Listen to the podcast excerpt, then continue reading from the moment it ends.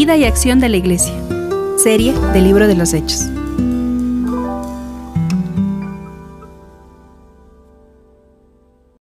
Hechos 1, versículo 1 al 5. Estimado Teófilo, en mi primer tratado hablé acerca de todo lo que Jesús comenzó a hacer y enseñar, hasta el día en que fue recibido en el cielo después de que por medio del Espíritu Santo les dio mandamientos a los apóstoles que había escogido. Después de su muerte se les presentó vivo y con muchas pruebas que no admiten duda, se les apareció durante cuarenta días y les habló acerca del reino de Dios. Mientras estaban juntos, les mandó que no se fueran de Jerusalén, sino que les dijo, esperen la promesa del Padre, la cual ustedes oyeron de mí. Como saben, Juan bautizó con agua, pero dentro de algunos días ustedes serán bautizados con el Espíritu Santo. Antes de empezar, quiero darles algunos puntos acerca del libro de los Hechos que hay que tener en cuenta. Y estos puntos son de, manera general. ¿Qué no encontraremos en el libro de los Hechos? Primero, no vamos a encontrar la historia completa de la iglesia primitiva. La idea de que Hechos es la historia de la iglesia es un error, es un error. Hechos nos presenta los hechos más importantes de la iglesia primitiva, cubriendo solo tres años. Solo tenemos tres años en el libro de los hechos, así que no, no, no es la, la historia completa de la iglesia primitiva. Eso ya debe darnos algunas ideas de, del libro de los hechos. Segundo, Hechos no se enfoca en la teología de la iglesia. Si usted quiere encontrar teología en, la, eh, en, hechos, no lo va a encontrar. Usted tiene que leer juntamente con, con hechos, tiene que leer los demás eh, evangelios. Lucas no es un teólogo, por si acaso. No, no es un teólogo, sino un historiador. Él menciona algunos aspectos teológicos, pero no profundiza en esos. Recuerde, Hechos no es la última palabra. Es un libro de transición y no de teología, que es lo que hablamos la semana pasada. Si usted quiere teología, debe leer Hechos juntamente con las cartas de Pablo, con las demás cartas del Nuevo Testamento, si usted quiere teología. Tercero, Hechos no se enfoca en todos los apóstoles, Hechos de los Apóstoles está mal escrito, es un mal título. Ya vimos la semana pasada el verdadero título de Hechos. Hechos solamente se eh, enfoca en Pedro y Pablo. Y solamente menciona en ciertas ocasiones a los otros apóstoles, pero no es hechos de los apóstoles, sino hechos de Jesús y del Espíritu Santo por el doctor eh, Lucas. Cuarto, Hechos nos presenta que la marca distintiva de la iglesia local era el amor. Sin embargo, no van a encontrar la palabra amor en el libro de los Hechos. Mm-hmm. Esto nos puede dar una idea de que el amor está visto aquí en acción y no en, en concepto. Pero se habla del amor, ¿no? ¿Qué sí encontraremos en el libro de los Hechos? Encontraremos la formación de la iglesia. Veremos a la iglesia primitiva pasando por problemas financieros, cosas y temas que vamos a topar. Vamos a ver sus cambios en esos tres años, tuvieron muchos cambios, entre otras cosas que vivió la iglesia en su formación. ¿Qué también encontraremos en Hechos? El testimonio de los hombres y mujeres que fueron parte de esta iglesia en los inicios. Y con esto, el cómo el Evangelio se esparció en todo el mundo. ¿Cómo es que fue tan rápido el Evangelio? Miren lo que dice Hechos 5:28. Escúchame si es que no quiere buscarlo. ¿Acaso no les dimos órdenes estrictas de que no enseñaran en ese nombre? Ahora han llegado a toda han llenado a toda Jerusalén de su doctrina y quieren culparnos de la muerte de ese hombre. Entonces algunos llaman a este libro el libro de las conversiones, porque no hay otro libro que hable más de conversiones que el libro de Hechos, y solo son tres años. Dicho esto, y aclarando esos puntos vamos a escudriñar la palabra. Otra vez vamos a Hechos 1. Y voy a leer el versículo 2 y enseguida voy a leer el versículo 4. Dice, Hechos 1, versículo 2, hasta el día en que fue recibido en el cielo, después de que por medio del Espíritu Santo les dio mandamientos a los apóstoles que había escogido. Mientras estaban juntos, versículo 4, mientras estaban juntos, les mandó que no se fueran de Jerusalén, sino que les dijo, esperen la promesa del Padre, la cual ustedes oyeron de mí. Ahora, fíjense en que la primera instrucción que vemos de Jesús, la, primera instrucción que les da Jesús a sus discípulos fue, esperen. Y esperen en Jerusalén. Hermanos, el tiempo no, era bueno, todavía estaban los rezagos de, de, Jesús y todo lo que había conmocionado a Jerusalén, así que el tiempo no era bueno, no eran aceptados en Jerusalén.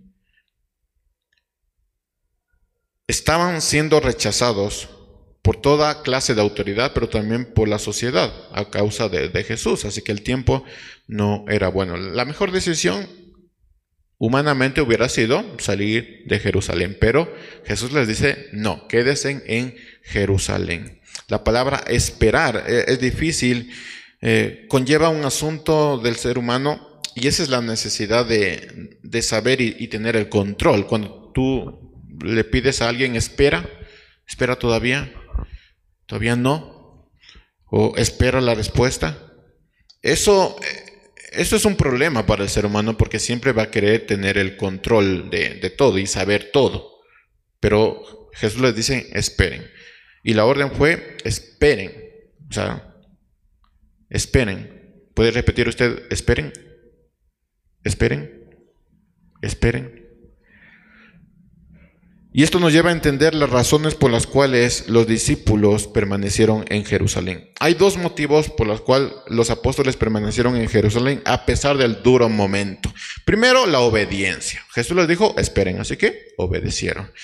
Eh, y la segunda es la promesa. Había una promesa después de esperar. Dice el versículo 5, como saben, Juan bautizó con agua, pero dentro de algunos días ustedes serán bautizados con el Espíritu Santo.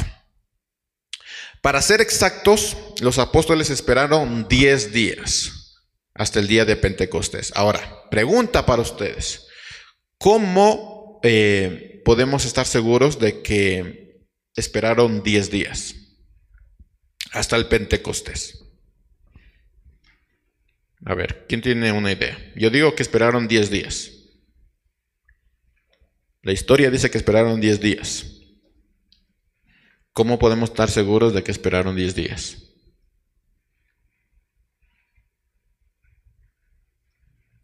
Para tener en cuenta, ¿por qué podemos decir que los apóstoles esperaron 10 días? Porque Jesús murió y resucitó en la Pascua. Después de resucitado, Jesús estuvo con sus discípulos ¿cuántos días? 40 días. Después le dijo que esperen el Espíritu Santo. ¿Cuándo sucedió la venida del Espíritu Santo? ¿Dónde? En el Pentecostés, que es 50 días después de la Pascua. ¿Cuadran las matemáticas? ¿Sí? ¿Sí están cuadrando las matemáticas? Entonces Jesús murió justamente en la Pascua, porque así tenía que ser, eh, porque el Cordero tenía que morir en la Pascua. Luego Jesús se les apareció 40 días después de su resurrección y les dijo, esperen, es decir, esperen 10 días hasta el Pentecostés, que era 50 días después de la Pascua.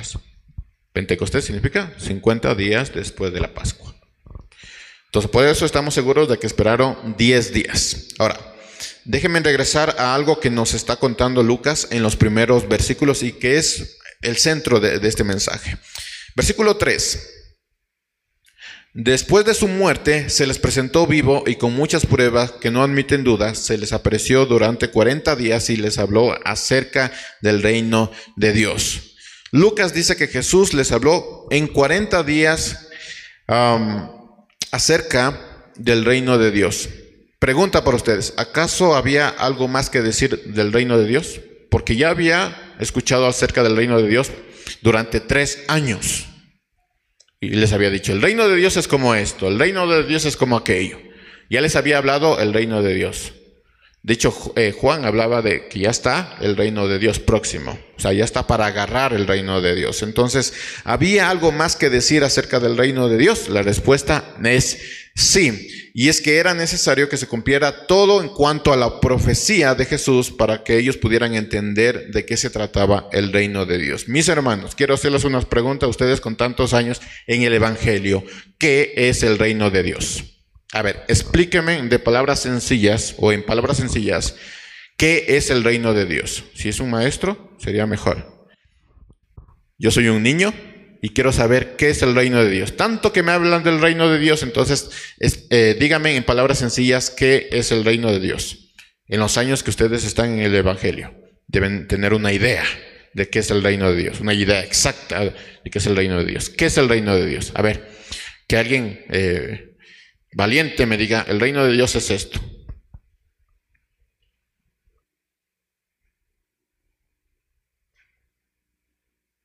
¿Qué es el reino de Dios? A ver, mis hermanos cristianos, ciudadanos del reino de Dios, ¿qué es el reino de Dios?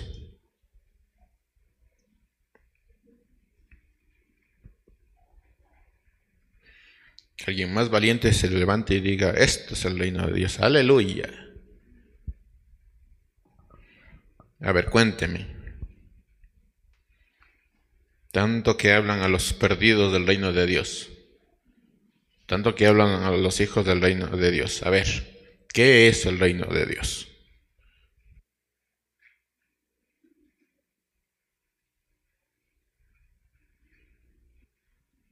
¿Tienen una idea? 40 días Jesús estuvo hablándoles del reino de Dios. Y esto fue una clase intensiva solo de un tema, el reino de Dios. Ellos no podían hablar del reino de Dios sin entender lo que eso significaba. ¿Qué significa? Que nosotros no podemos hablar del reino de Dios sin saber lo que eso significa. ¿Qué significa eso también? Que hemos estado hablando del reino de Dios sin saber lo que eso significa. Así que ellos, eh, ellos en estos 40 días estuvieron preparándose para hablar del reino de Dios. Entonces la pregunta es, ¿qué es el reino de Dios?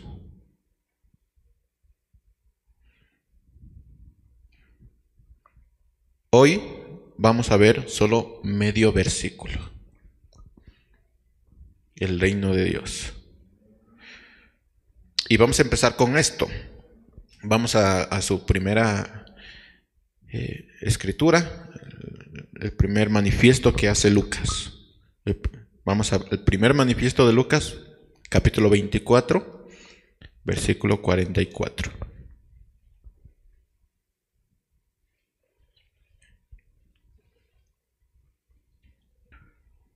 Dice Lucas 24, 44. Luego les dijo, lo que ha pasado conmigo es lo mismo que anuncié cuando aún estaba con ustedes, que era necesario que se cumpliera todo lo que está escrito sobre mí en la ley de Moisés, en los profetas y en, los salmos. Así que, hermano, así, así en palabras sencillas,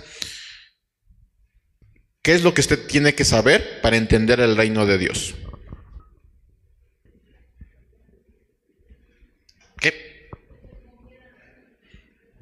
Sí, va por ahí, va por ahí. ¿Alguien más? ¿Qué es lo que usted tiene que saber para... La ley, la profecía y los salmos. Básicamente usted para hablar del reino de Dios tiene que saberse casi casi de memoria, o por lo menos entenderlo, la ley, los profetas y los salmos. Déjeme explicar esto. Los discípulos pasaron tres años en unas clases intensivas con Jesús. Jesús les hablaba del reino de Dios y ellos no entendieron acerca del reino de Dios. Después de su muerte tuvo que pasar 40 días en otra clase intensiva para hablarles del reino de Dios para que ellos eh, eh, entendieran el reino de Dios. Y les dice que el reino de Dios tiene que ver con la ley, los profetas y los salmos. Note esos detalles porque son muy, muy importantes en, la historia de, de la iglesia. Entonces, si usted quiere hablarme del reino de Dios, tiene que saber la ley, los profetas y los salmos. Si no sabe la ley, ni los profetas, ni los salmos, no puede hablar del reino de Dios. No lo va a entender. Y como no lo va a entender, no lo va a explicar muy bien. Ahora, no nos perdamos. Jesús ya les había hablado del reino de Dios. La pregunta es, ¿ellos comprendieron lo, del reino de Dios? La respuesta es no. Ellos no comprendieron eh, lo del reino de Dios. Lucas 24, 46. Dice, y les dijo, así está escrito, y así era necesario que el Cristo padeciera y resucitara de los muertos al tercer día, y que en su nombre se predicara el arrepentimiento y el perdón de los pecados en todas las naciones, comenzando por Jerusalén. Esto ya nos debe dar una idea acerca del reino de Dios. Entonces, todo lo que los discípulos y lo que eh, no habían entendido, Jesús ya les había hablado. O sea, esto del reino de Dios ya Jesús les había hablado, pero ellos no habían entendido. Estaba escrito, todo lo que Jesús había hablado del reino de Dios estaba escrito en la ley, en los profetas y en los salmos. Otra vez, si usted quiere hablar del reino de Dios, si usted quiere entender el reino de Dios, tiene que regresar al principio. Es como leer hechos, quedarse en medio versículo y decir, ok, ¿qué es el reino de Dios? Y decir, eh, Jesús está hablando de la ley, los profetas y los salmos. Entonces, ¿qué tiene que hacer? Volver al Génesis. Entender todo el Antiguo Testamento, volver a escudriñar los evangelios y después regresar a ese medio versículo. ¿Me está entendiendo? ¿Está difícil? ¿Está complicado? Pues sí, está complicado. Porque uno dice, ya por lo menos sé algo de este reino. Y la realidad es que no. Si no sabes ni la ley, ni los profetas, ni los salmos, entonces no sabes nada del reino de Dios. Interesante, ¿no? Esto es lo mismo que pasaron los discípulos. Si los discípulos pasaron con Jesús y Jesús era el maestro de los maestros y les hablaba del reino de Dios y ellos no entendieron, hermanos, ¿qué nos toca a nosotros? Hoy nos vamos a detener en medio versículo y no vamos a pasar de ahí hasta poder entenderlo. Y déjenme decirles algo, yo no voy a poder dar en una hora lo que Jesús dio en 40 días. Así que el trabajo de usted es hacer de esos 40 días su vida para que entienda el reino de Dios. ¿Qué fue lo que Jesús enseñó en esos 40 días? De intensa instrucción. Eso es lo que vamos a ver el día de hoy. Hechos 1, versículo 3. Después de su muerte, no deje su dedito en Lucas porque Lucas y Hechos eh, es complementario. Así que vamos a estar regresando al Evangelio de Lucas. Hechos 1, versículo 3. Después de su muerte, les presentó, se presentó vivo y con muchas pruebas que no emiten dudas, se les apareció durante 40 días y les habló solo de un tema. ¿Cuál es ese tema? El reino de Dios.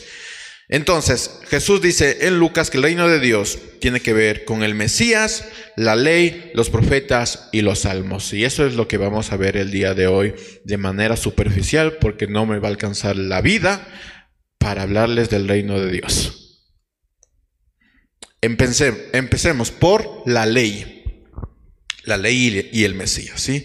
Recuerde la pregunta, y, y recuerde siempre la pregunta porque les voy a estar recordando esto. ¿Qué es el reino de Dios?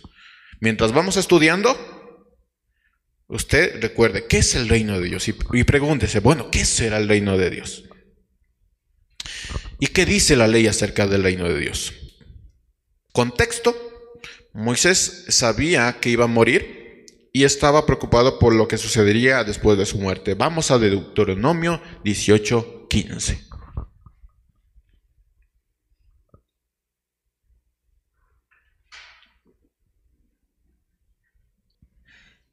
¿Estamos listos? Deuteronomio 18:15. Dice, el Señor, es importante que usted lo busque, es muy importante. Y más si tiene su propia Biblia, que lo marque, que lo subraye, que lo arranque y lo pegue en la pared. Es importante esto. Dice Deuteronomio 18:15.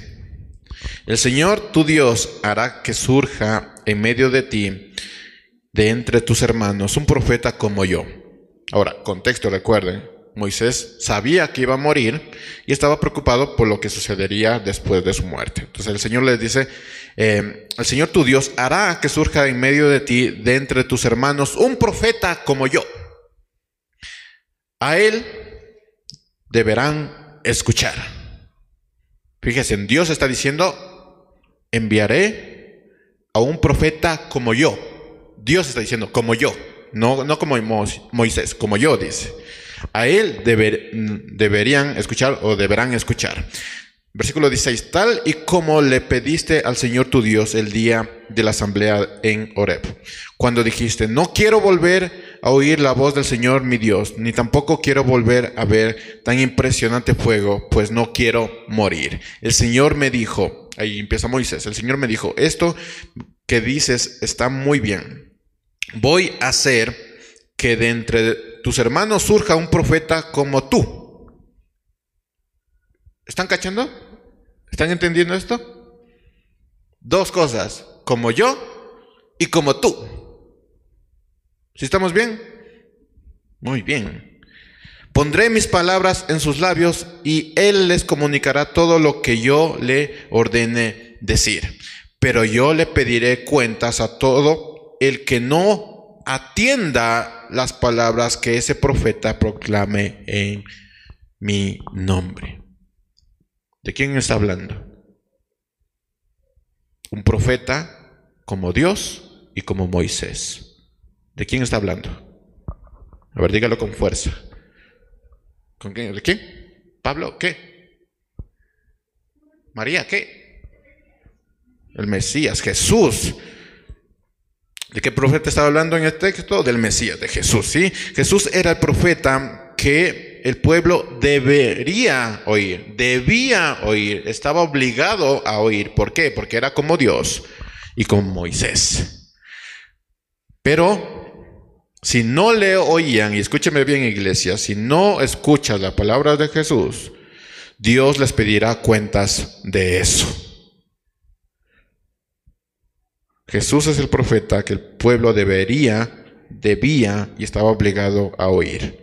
Jesús es el Mesías que vino con el mensaje de Dios. En Juan 1.11, vamos a Juan 1.11, todos estos versículos, mis hermanos, tienen un sentido. Juan 1.11.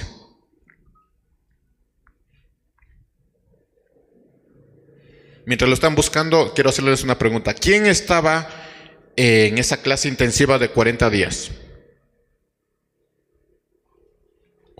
Los discípulos y en medio de eso estaba Juan, ¿sí?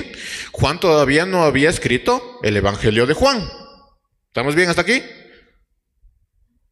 Después de la clase intensiva, después de pasar mucho tiempo, Juan escribe su carta y esto es lo que dice Juan 1.11. La palabra vino a los suyos, pero los suyos no lo recibieron. ¿De dónde sacó esta información Juan?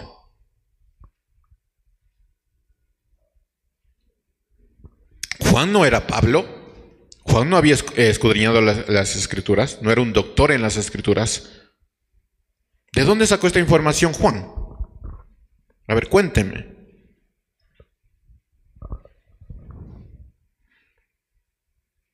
A ver, piénselo. ¿De dónde sacó esta información Juan? ¿Por qué escribió esto Juan?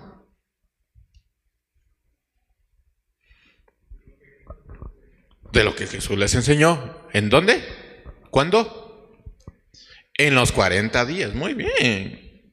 Muy bien, en los 40 días. Jesús les explicó, en los 40 días les habló sobre que Él era el Mesías. Él era el profeta que, fue, eh, que le fue dicho a Moisés y que su mensaje, si no era escuchado, sería pedido cuentas por Dios. El mensaje de Jesús, si no es escuchado, será eh, pedido cuentas por Dios. No me voy a tener en puntos, en estos puntos, pero son muy, muy importantes y usted tiene que meditar en ellos mientras vamos eh, en la predicación. Ahora, eh, cuentas, hermanos, que los judíos experimentaron años después y hasta la fecha. Si usted recuerda la historia, 70 años después de, de estos sucesos, se acaba el templo, Dios pide cuentas, se acaba el templo. Y hasta la fecha Dios sigue pidiendo cuentas. ¿A quién? A los judíos. Porque no escucharon a Jesús. Dios les pidió cuentas. La ley habla de mí, dice Jesús. Y les está enseñando eso a sus discípulos. Esto solo es una de las tantas cosas de que Jesús les habló. Solo vamos a ver la superficie porque no me alcanza la vida y no me va a alcanzar la vida para enseñar todo lo que el Señor enseñó. Tendríamos que volver al Génesis y escudriñar poco a poco al Génesis y después volver a Hechos. Puesto que toda la ley, si usted lee la ley, toda la ley habla de Jesús. Jesús debió ser eh, la lección de Jesús, la instrucción de Jesús debió ser muy profunda para que ellos entendieran toda la ley en 40 días. Hoy no tenemos tiempo, nos tomaría muchísimos años para entender lo que Jesús, o para abarcar todo lo que Jesús enseñó. Pero es importante que cuando leamos la ley no olvidemos que estaba hablando de Jesús. El cordero, eh, los sacrificios, el perdón. Eh, incluso hay, un dato que, que vamos a ver la semana pasada de un evento sobre una roca que tenía que ver con Jesús. Toda la ley tenía que ver con Jesús. Y cada vez que usted la lea, piense en Jesús. Está hablando de Jesús. Y cuando Jesús murió, cumplió todos los sacrificios. En un solo evento cumplió todo. Él lo ha cumplido todo. Ahora, los profetas. Los profetas y el Mesías. ¿Qué tiene que ver los profetas y los Mesías y el Mesías? Todos los profetas hablan de Jesús. Todos. Pero hubo uno que habló de manera especial. A ver, dígame eh, eh, una, uno de los profetas que posiblemente habló de manera especial de, de Jesús. Isaías dice, Jeremías, ¿qué, dice?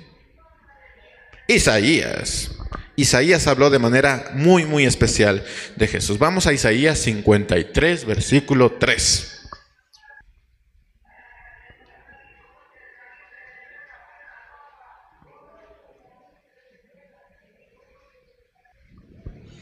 Isaías 53, versículo 3 dice, será despreciado y desechado por la humanidad entera será el hombre más sufrido, el más experimentado en el sufrimiento, y nosotros no le daremos la cara.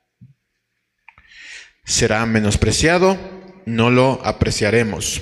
Con todo, Él llevará sobre sí nuestros males, Él sufrirá nuestros dolores, mientras nosotros creemos que Dios lo ha azotado, lo ha herido y humillado pero Él será herido por nuestros pecados, molido por nuestras rebeliones. Sobre Él vendrá el castigo de nuestra paz, y por su llaga seremos sanados.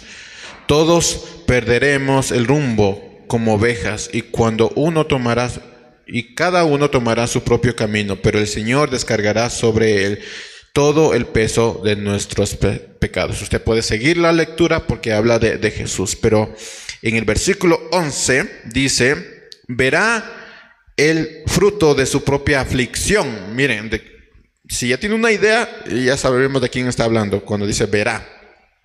Verá el fruto de su propia aflicción y se dará por satisfecho. Mi siervo justo justificará a muchos por medio de su conocimiento y él mismo llevará las iniquidades de ellos. Versículo 12. Por eso yo le daré parte con los grandes y él repartirá despojos con los fuertes, porque él derramará su vida hasta la muerte y será contado entre los pecadores.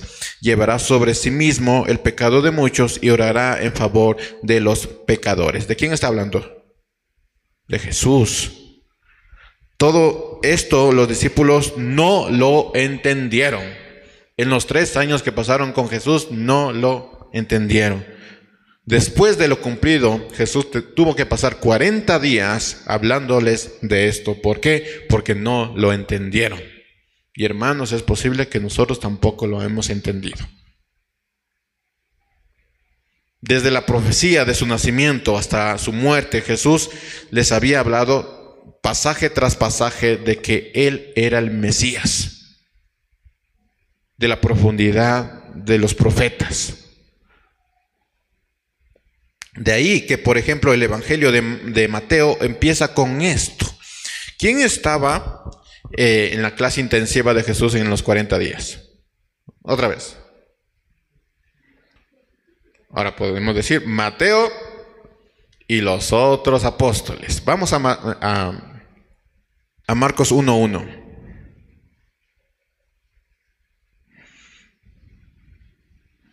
Ahora, ¿por qué hablo de Mateo y después de Marcos? Porque Marcos hace algo interesante y recopila mucha información. Dice eh, Marcos 1.1, principio del Evangelio de Jesucristo, el Hijo de Dios, como está escrito en el, en el profeta, ¿quién? Isaías, yo envío a mi mensajero delante de ti, el cual prepara tu camino. ¿Cómo sabían todo esto? ¿De dónde salió todo esto? Todavía no, no estaban los evangelios. ¿Dónde pudieron por fin entender los discípulos sobre los profetas? En los 40 días, muy bien. En los 40 días que pasó eh, hablándoles Jesús sobre el reino de Dios. Siga con la pregunta, ¿qué será el reino de Dios entonces? Lucas 9, 43.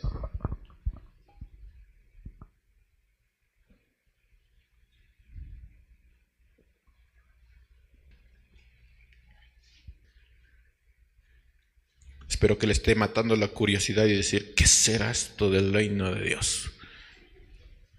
Porque todavía no entiendo que versículo tras versículo y no entiendo qué será el reino de Dios. Lucas 9:43 dice, y todos admiraban de la grandeza de Dios, entre el asombro que causaba todo lo que Jesús decía. Y dijo él a sus discípulos, pongan mucha atención a estas palabras. Miren cómo les enseña y miren cómo no, no entendieron. Pongan mucha atención a estas palabras. El Hijo del Hombre será entregado a los poderes de este mundo, pero ellos no le entendieron pues les estaba, eh, pues estaban veladas para que no las entendieran y tenían miedo de preguntarle qué quería decir. Versículo 45, y Lucas 24, 45. Esto más o menos es lo que, lo que pasó en los 40 días. Entonces en Lucas 9 dicen, Jesús ya les habló, pero ellos no entendieron, estaban vendados para que no entendieran, ¿sí? Tenía un sentido esto. Y en Lucas 24, 45, ¿qué es lo que eh, pasó en, en, los 40 días de intensivo? Lucas también lo dice, ¿qué es lo que pasó? Lucas 24, 45 dice, entonces les abrió el entendimiento para que pudieran comprender las escrituras. Ahora podemos contestar, ¿qué pasó en los 40 días en que Jesús les estaba hablando del reino de Dios? Entendieron las escrituras. Jesús les abrió el entendimiento para que entendieran las escrituras. El reino tenía que ser explicado para que los maestros pudieran enseñar a otros. ¿Cómo vas a enviar a estos apóstoles a hablar del reino de Dios si no entendían del reino de Dios? Entonces el reino tenía que ser explicado para que los maestros pudieran hablar a otros. Esto más o menos de, manera práctica, digamos que en la escuela dominical o en la escuela bíblica para niños, los maestros dicen, vamos a tomar el tema del reino de Dios. Vamos a enseñar a los niños acerca del, del reino de Dios. Bueno, el reino de Dios tiene que ser explicado para que los maestros pudieran enseñar a otros. Si nadie les explica, el reino de Dios a los maestros, ¿cómo ellos pueden entender el reino de Dios? ¿Cómo ellos pueden hablar del reino de Dios? Es imposible. Es imposible. Lo mismo pasa eh, en la iglesia, lo mismo que pasó con los discípulos, lo mismo pasa en la iglesia. La Biblia debe ser explicada para que los que escuchan eh, y quieran ser maestros puedan entenderlo. Entenderlo. ¿Por qué es importante la predicación? Porque los maestros no pueden enseñar algo que no entendieron.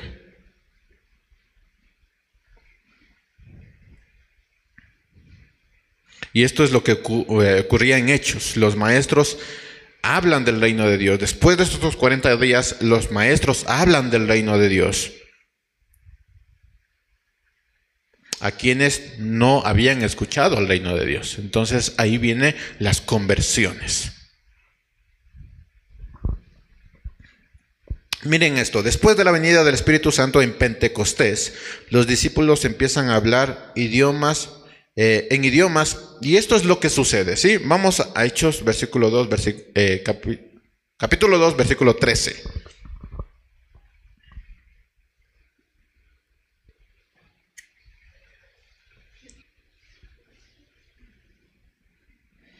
Hechos 2, versículo 13. Entonces, después de la venida del Espíritu Santo, los discípulos empiezan a hablar en idiomas y esto es lo que sucede.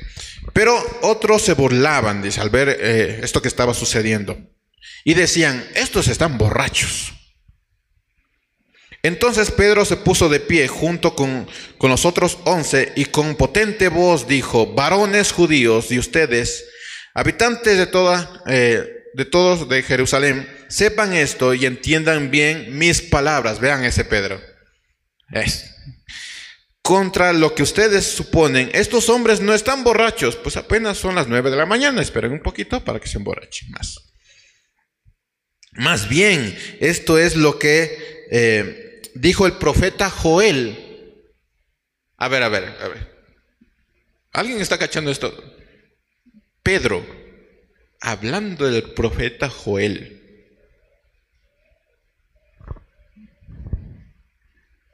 Si usted conoce la historia de los evangelios, Pedro hablando del profeta Joel, miren. Versículo 17, Dios ha dicho, en los últimos días derramaré mi espíritu sobre toda la humanidad, los hijos y las hijas de ustedes profetizarán. ¿De quién está hablando? De, de los discípulos. Eh, muchas veces se, tiene este, este eh, versículo y se dice, no, los hijos, los jóvenes profetizarán. No, está hablando de los discípulos. De ellos está hablando. Y Pedro lo, lo entendió. Dios ha dicho, en los últimos días derramaré mi espíritu sobre toda la humanidad y los hijos e hijas de ustedes profetizarán. Sus jóvenes tendrán visiones y sus ancianos tendrán sueños. ¿De quién están hablando? De ellos. De ellos está hablando. En los últimos días, dice. De ellos está hablando. ¿De dónde sacó Pedro tal conocimiento? A ver, ¿de dónde sacó? Es Pedro. A ver, ¿de dónde sacó tal conocimiento? A ver, cuénteme. No quiero menospreciar a Pedro, pero Pedro es Pedro, ¿no? ¿De dónde sacó tal conocimiento? De Jesús. En los 40 días Jesús les habló de la ley, los profetas y los salmos, y ellos escudriñaron todo. Nosotros hemos solo visto Isaías, Pedro está hablando de Joel. Así que ellos vieron todos los profetas, todos, y lo entendieron. Lo triste, y eso es lo que le decía eh, cuando Joel habla de que los jóvenes profetizarán, los, jóvenes tendrán sueños y visiones, la gente piensa, no, es que los jóvenes tienen que tener sueños y visiones. No, está hablando de los apóstoles. De los apóstoles. No de todos los jóvenes, solamente de los apóstoles. Y Pedro lo entendió. No sé si me está cachando, si me está entendiendo, pero es Pedro entendiendo lo que nosotros hemos malinterpretado. Después de esto, Pedro empieza a enseñar y a predicar. Ya tenía el Espíritu Santo, pero el maestro les enseñó las escrituras para que ahora pudieran enseñar a otros. Recuerde esto, la única forma de aprender es a los pies del maestro. ¿Usted puede entender eso? La única forma de aprender es a los pies del maestro. Usted puede coger un libro, leerse todo acerca del reino de Dios. La única forma de, aprender es a los pies del maestro. Si usted pudiera aprender esto en un video, en un libro, mis hermanos, hoy presentaríamos un video y hoy estaría predicando un libro. La única forma de aprender es a los pies del Maestro. El Espíritu Santo nos ah, hace acuerdo de lo que estudiamos, pero la instrucción que recibimos viene del Maestro. Así que nadie puede enseñar algo si antes no se ha preparado. ¿Me escuchó? Nadie puede enseñar algo si antes no se ha preparado.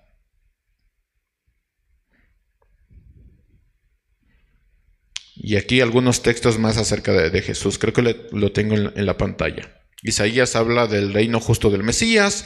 Isaías 40 habla de la consolación de Israel. Isaías 42, Cristo como siervo de los gentiles. Isaías 49, Cristo como siervo de Israel. Isaías 52, la salvación para Sión. Isaías 53, herido por nuestras transgresiones. Solo es una pizca de lo que dice los profetas acerca de Jesús. Entonces, otra vez, si usted quiere entender el reino de Dios, va a llegar a hechos, va a llegar hasta el tercer versículo y se va a quedar en medio versículo y dice, ¿qué es el reino de Dios? Entonces, ¿qué es lo que tiene que hacer para entender el reino de Dios? Volver al Génesis, escudriñar el Génesis, terminar el Antiguo Testamento, entender el Antiguo Testamento como lo entendieron los apóstoles, volver a los evangelios y después llega a Hechos versículo 3 y ahí sí puede continuar con el resto de la Biblia. ¿Qué les parece? Buena vida, ¿no?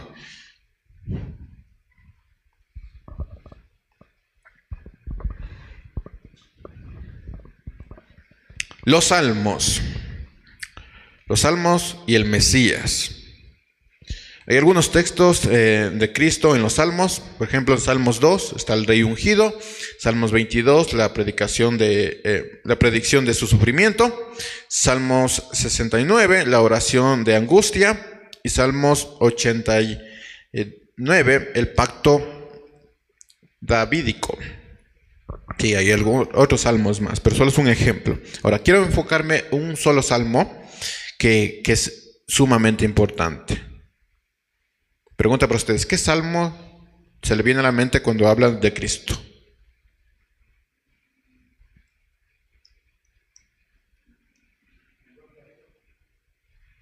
Puede ser. Vamos a Salmo 22.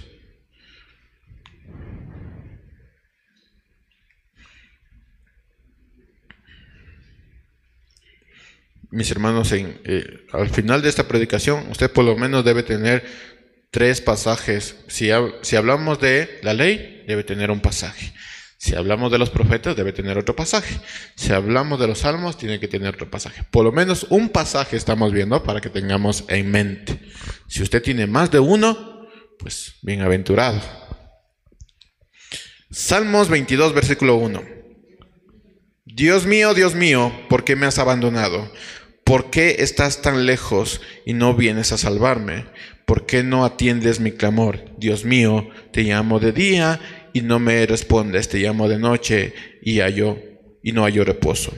Miren, David eh, vivió entre, entre, el año 950 al, al 1000 antes de Cristo. Y David estaba escribiendo lo que Jesús iba a decir en la cruz. ¿No les parece esto interesante? Versículo 8.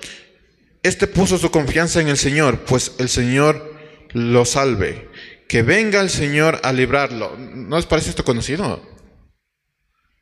No es que eres el Hijo de Dios, bájate de la cruz, ¿no? Está escribiendo esto 950 años a mil años antes de Cristo.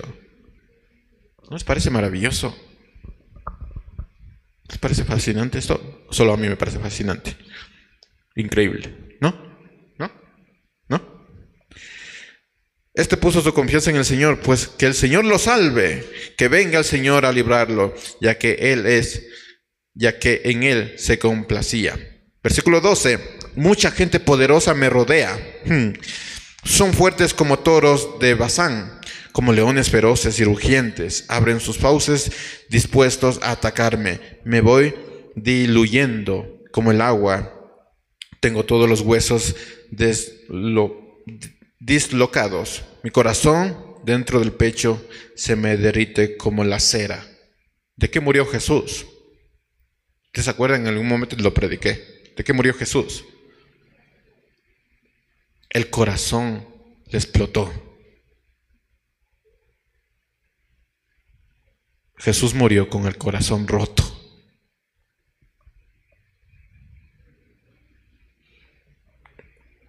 El corazón dentro de mi pecho se me, eh, se me derrite como cera. Eh, tengo seca, muy seca la garganta. La lengua se me pega al paladar. Me has lanzado al polvo de la muerte. Me ha cercado una banda de malvados. Me tienen rodeado como perros. Han taladrado mis manos y mis pies. Puedo contarme todos los huesos mientras ellos se rodean al verme. Echan a la suerte mis vestidos y se los reparten por sorteo. Pero tú, Señor, no te alejes, tú eres mi fuerza, ven pronto mi ayuda, rescata de la espada de esos perros, de esos perros la única vida que tengo. Sálvame de las fauces de esos leones, líbrame de los cuernos de esos búfalos. ¿No les parece eso maravilloso? está describiendo exactamente lo que pasó Jesús 90, 900 años a mil años antes de que esto sucediera. ¿Cómo es que David escribió esto si él no vivió esto? A ver, explíqueme.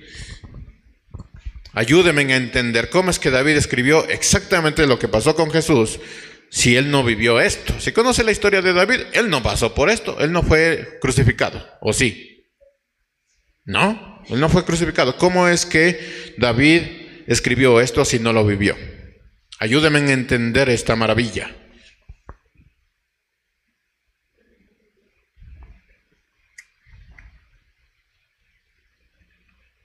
Pues no hablaba de él, hablaba de Cristo. En medio del sufrimiento de David, que era mínimo, Dios le permitió ver a David, eh, aquel sufriente que llevaría su propio sufrimiento. Si él estaba sufriendo, David estaba sufriendo y Dios le permite ver aquel Cristo que iba a sufrir más, iba a sufrir por él. ¿Estamos bien hasta aquí? ¿Estamos entendiendo? Todavía está la pregunta en su mente, ¿qué será esto del reino de Dios? Me habla de versículos tras versículos y todavía no me dice que es el reino de Dios. Volvamos, volvamos a Hechos 1. Leámoslo de nuevo. Versículo 3. Después de su muerte se les presentó vivo y con muchas pruebas que no admiten duda, se les apareció durante 40 días y les habló acerca del reino de Dios. ¿Qué pasó en esos 40 días?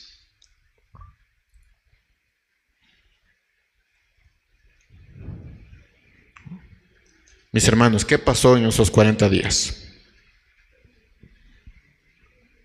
¿Qué dice Lucas 24, 45? Entonces les abrió el entendimiento para que pudieran comprender las escrituras. Durante 40 días los discípulos estuvieron aprendiendo del mismo Jesús las profundidades de la escritura. Y con esto debemos especificar que a nosotros nos tomará muchísimos años, toda la vida. ¿Saben por qué? Por dos razones. Una, yo no soy Jesús. Y segunda, ustedes no son los discípulos. Hace que nos va a tomar muchísimos años entender lo que, lo que en 40 días Jesús, el gran maestro, les explicó a los discípulos que vivieron con el gran maestro. Así que a nosotros nos va a tomar muchísimos años. Hoy solo estamos viendo medio versículo. Imagínense en cuánto tiempo nos va a tomar leer todo Hechos. Uh, esto va para largo, hermanos.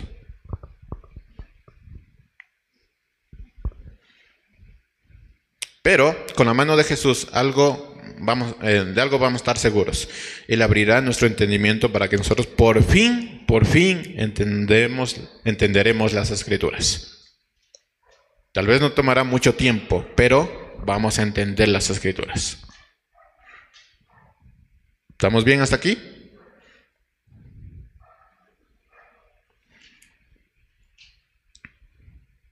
Ahora, de manera breve, déjenme decirles algo que, esto también nos enseña. para enseñar tú primero debes haberte preparado. Ahora, no estoy hablando de un seminario, aunque eso se sobreentiende. Estoy hablando de que nadie puede enseñar las profundidades sin haberse preparado profundamente.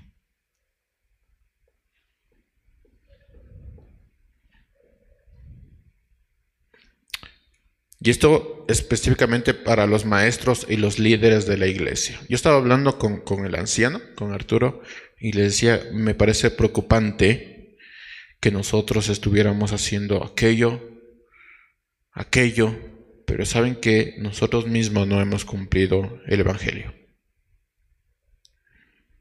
Y eso es bastante triste.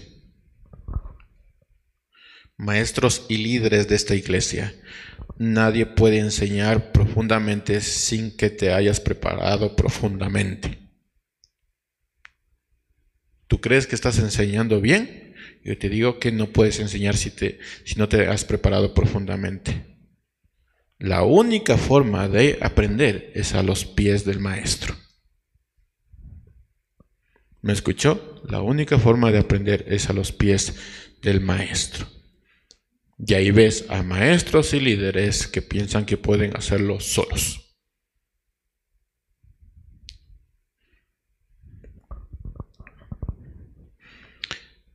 Solo para que lo entienda, el 90% del tiempo de un pastor está dedicado al estudio profundo de la palabra y la preparación del mensaje.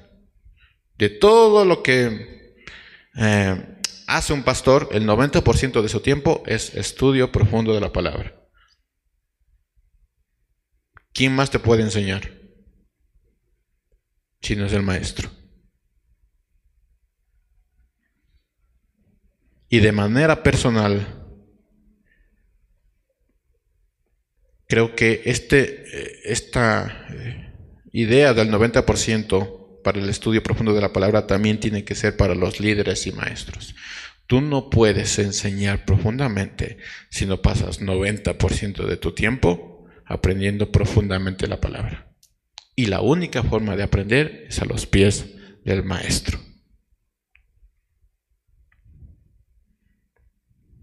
Sí me está eh, entendiendo, ¿verdad? Sí me estoy haciendo entender.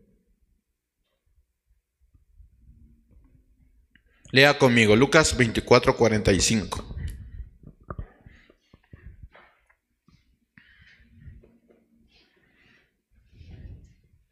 Lucas 24, 45. Entonces les abrió el entendimiento para que pudieran comprender las escrituras y les dijo, así está escrito y así era necesario que el Cristo padeciera y resucitara de los muertos al tercer día, y que en su nombre se predicara el arrepentimiento y el perdón de los pecados en todas las naciones, comenzando en Jerusalén. De esto ustedes son testigos. Esa última frase, hermanos, esa última frase los discípulos deberían, eh, debían entender las profundidades de las escrituras para así poder llevar el mensaje de salvación. Miren el cambio de, este apóstol. Pasó de tener un ímpetu no controlable a predicar. Y esto fue porque entendió las escrituras y fue instruido por Cristo. Vamos adelantándonos un poco a Hechos 2, versículo 14.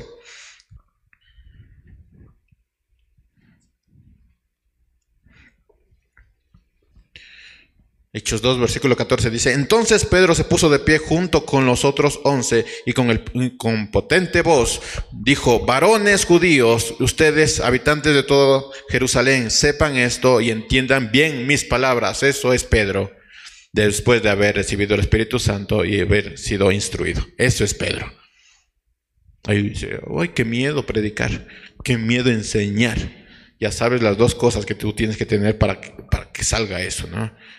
Y uno dice, no es que no, no entiendo, me es difícil entender. Es Pedro hablando de Joel y entendiendo Joel. Ustedes pueden seguir leyendo esto eh, en casa de lo que está diciendo este, eh, este Pedro. Versículo 37. Al oír esto, todos sintieron un profundo remordimiento en su corazón. Es Pedro hablando. Y dijeron a Pedro y a los otros apóstoles, hermanos, ¿qué debemos hacer? Y Pedro les dijo, arrepiéntase y bautícense todos ustedes en el nombre de Jesucristo para que sus pecados les sean perdonados. Entonces recibirán el don del Espíritu Santo. ¿Qué es lo que dice Lucas 24:45? Solo lo voy a mencionar para que usted eh, puede entender. Dice, entonces les abrió el entendimiento para que pudieran comprender las escrituras. Y les dijo, así está escrito y así será necesario que el Cristo padeciera y resucitara de los muertos al tercer día y que en su nombre se predicara el arrepentimiento y el perdón de los pecados en todas las naciones, comenzando en Jerusalén. Y esta frase, hermanos, es importante. Versículo 48, de esto ustedes van a ser testigos. Esa frase, hermanos, es sumamente importante. Un, capítulo más adelante de Hechos, en Hechos eh, capítulo 3, versículo 15. Si no les parece esto emocionante, mis hermanos, yo eh, no sé, yo me estoy emocionando. Eh, Hechos capítulo 3, versículo 15 dice, ah, fue así como mataron al autor de la vida. Este es Pedro, ¿no? A quien Dios resucitó de los muertos. De eso nosotros somos testigos. Y por la fe en su nombre, a este hombre que ustedes ven y conocen, Dios lo ha restablecido. Por la fe en Jesús, Dios lo ha sanado completamente en, en presencia de ustedes. Hermanos, yo sé que tanto ustedes como sus gobernantes lo negaron por ignorancia. Esto es Pedro hablando con propiedad, con poder, con autoridad. Pedro, pero Dios cumplió de esta manera lo que ya había anunciado por medio de todos sus profetas. Es decir, que su Cristo tenía que padecer. Por lo tanto, arrepiéntase y vuélvase a Dios para que sus pecados les sean perdonados. Y Dios haga venir sobre ustedes tiempos de alivio y les envíe a Cristo Jesús, ya que les fue aquel que les fue anunciado. Este es Pedro. ¿Me está entendiendo? Este es Pedro. Está hablando con propiedad, está hablando correctamente, está hablando de profetas. Este es Pedro. Pedro había entendido el significado del arrepentimiento. ¿Y saben por qué? Porque Pedro también fue perdonado. Que dice Lucas 24, 48, de esto ustedes son mis testigos. ¿De qué? Dice el versículo anterior, y que en su nombre se predicara el arrepentimiento y el perdón de los pecados en todas las naciones, comenzando en Jerusalén. De esto ustedes son mis testigos. Porque Pedro entendía el arrepentimiento, porque también fue parte de eso. ¿Y saben cuándo lo entendió? En los 40 días que pasó con el Señor, hablando del reino de Dios. Hermanos, ¿qué es arrepentimiento? ¿Alguien tiene una idea? ¿Qué es arrepentimiento?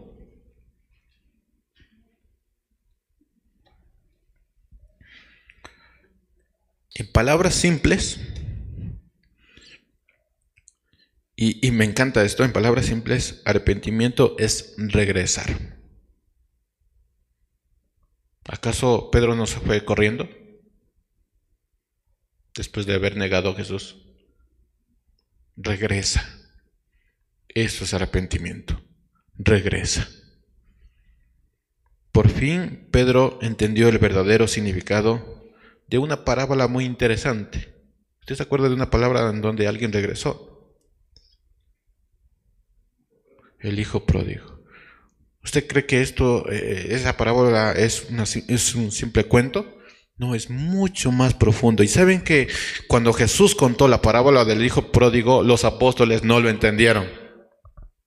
Y solo lo entendieron después de su muerte. Por fin Pedro entendió el significado de la parábola del hijo pródigo. Regresa. Por fin Pedro entendió el significado de la muerte de Jesús, que estaba en Isaías 53. Por fin lo entendió. Y ese fue el resultado. Otra vez Lucas 24, 45. Entonces les abrió el entendimiento para que pudieran comprender las escrituras y les dijo, así está escrito y así es necesario que Cristo padeciera y resucitara de los muertos al tercer día, y que en su nombre se predicara el arrepentimiento y el perdón de los pecados en todas las naciones, comenzando en Jerusalén. De esto ustedes son testigos. ¿Cómo puedes enseñar algo si no lo has vivido? Si no lo has experimentado. ¿Cómo puedes hacerlo? No, mis hermanos, es imposible. ¿Y cómo puedes enseñar algo si no entiendes las profundidades de la escritura? Es imposible. Tres años los discípulos estaban con Jesús viendo sus milagros, escuchando sus palabras, escucharon sus mensajes y predicaciones, pero les fue necesario 40 días de un tenso estudio para que ellos pudieran entender las profundidades de, de las escrituras. Ellos no habían entendido, no lo habían entendido. Tuvieron que regresar de nuevo al principio, ver pasaje tras pasaje enseñado por Jesús, y ahí por fin entendieron. Nadie puede enseñar las profundidades sin que se haya preparado profundamente. Ellos eh, necesitaban entender qué es el reino de Dios para hablar del reino de Dios. Y también necesitaban entender que ese reino estaba abierto para todos los que creen en Jesús y lo sigan. Otro apóstol Después de, ser abierto el entendimiento, pudo escribir de esta manera. Juan 1.1 dice, el que estaba ahí con Jesús, dijo, en el principio ya existía la palabra. Miren, este es Juan, Juan, hablando con propiedad. En el principio ya existía la palabra, la palabra estaba con Dios y Dios mismo era la palabra. ¿Alguien se preguntó por qué escribían de esta forma tan maravillosa?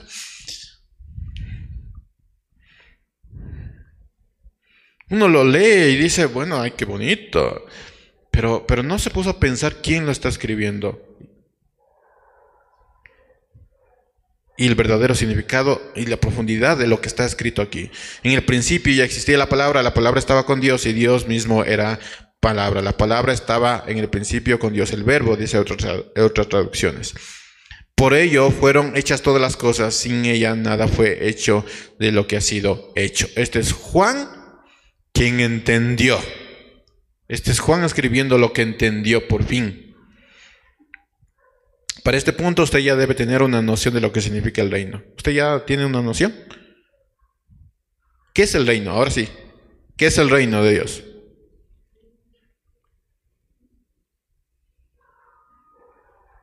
El reino de Dios son muchos versículos, tiene que decir.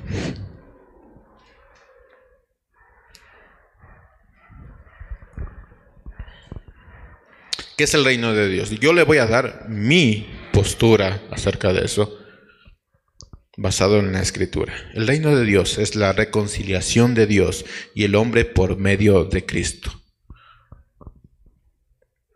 ¿Estamos bien hasta aquí? El reino de Dios se resume en una sola palabra, arrepentimiento.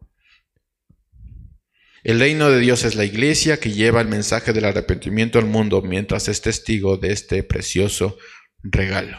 Imagínense en una iglesia que no se arrepiente y le habla a otra persona de arrepentirse. Eso no es el reino de Dios. Y usted tampoco es un ciudadano del reino de Dios. Así que no confundamos las cosas. Nosotros, los que hablamos del reino de Dios, tenemos que primero arrepentirnos, porque el reino de Dios se resume en una sola palabra, arrepentimiento.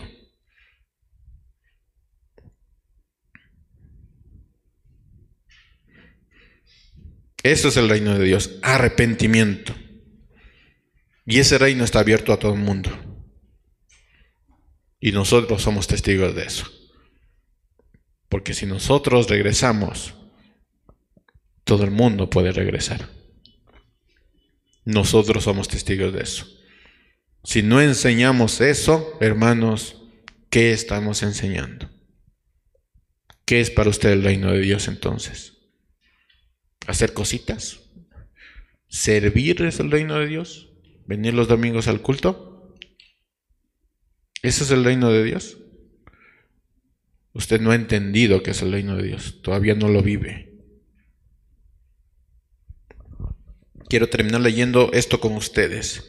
Lucas 24, 45. Si, si un versículo nos vamos a quedar, es con este.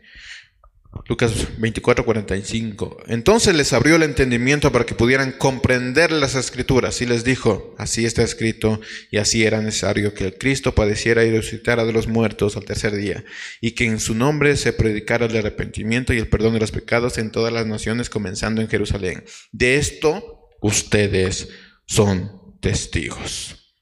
El reino de Dios es una congregación arrepentida edificada por el único fundamento de los apóstoles. Entonces, si tú en verdad quieres ir al cielo, necesitas ser parte del reino de Dios aquí en la tierra. Tú necesitas experimentar el reino de Dios aquí en la tierra para que vayas al cielo. Pero si no has experimentado el reino de Dios y el reino de Dios para ti es una serie de, cosas alrededor y no te has arrepentido, entonces no precisamente el cielo te espera.